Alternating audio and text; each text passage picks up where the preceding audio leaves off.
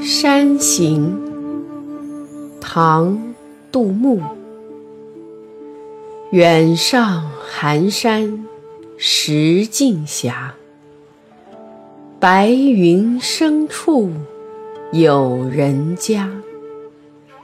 停车坐爱枫林晚，霜叶红于月花。这是一首描写和赞美深秋山林景色的七言绝句。第一句“远上寒山石径斜”，由下而上，写一条石头小路，蜿蜒曲折的伸向充满秋意的山峦。寒字点明了深秋时节，远字写出了山路的绵长。霞，也就是现在的斜字，照应句首的远字，写出了高而缓的山势。由于坡度不大，所以乘车游山。第二句。白云深处有人家，写云，写人家，写诗人山行时所看到的远处风光。诗人的目光顺着这条山路一直向上望去，在白云漂浮的地方，有几处山石砌成的石屋。和石墙，这里的人家照应了上句的石径。这一条山间的小路，就是那几户人家上山下山的通道。这样把两种景物有机地联系在了一起。有白云缭绕，说明山很高。诗人用横云断岭的手法。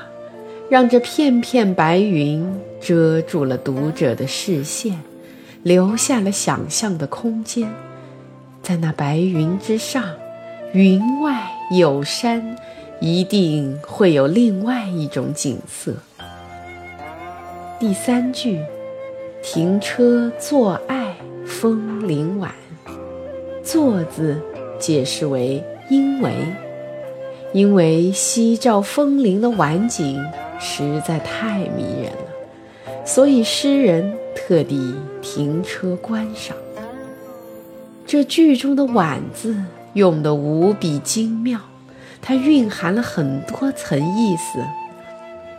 一方面，点明前两句是白天所见，后两句则是傍晚之景，因为傍晚才有夕照。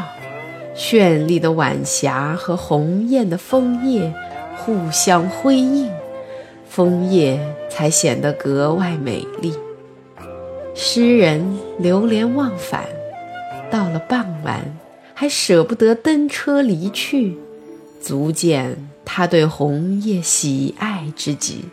因为停车甚久，观察入微，才能悟出。前两句所写的景物已经很美了，但诗人最爱的却是风铃。通过前后映衬，已经为描写风铃铺平垫稳，叙事已足，于是水到渠成，引出了第四句，点明喜爱风铃的原因。霜叶红于二月花，这一句把第三句补足，一片深秋风铃的美景具体展现了出来。诗人惊喜地发现，在夕辉晚照之下，枫叶流丹，层林尽染，真是满山云锦，如烁彩霞。它比江南二月的春花还要红火，还要艳丽。难能可贵的是，诗人通过这一片红色，看到了秋天像春天一样的生命力，在秋天的山林里呈现出一种热烈的、生机勃勃的景象。这首小诗，不只是即兴咏景，而且进而咏物言志。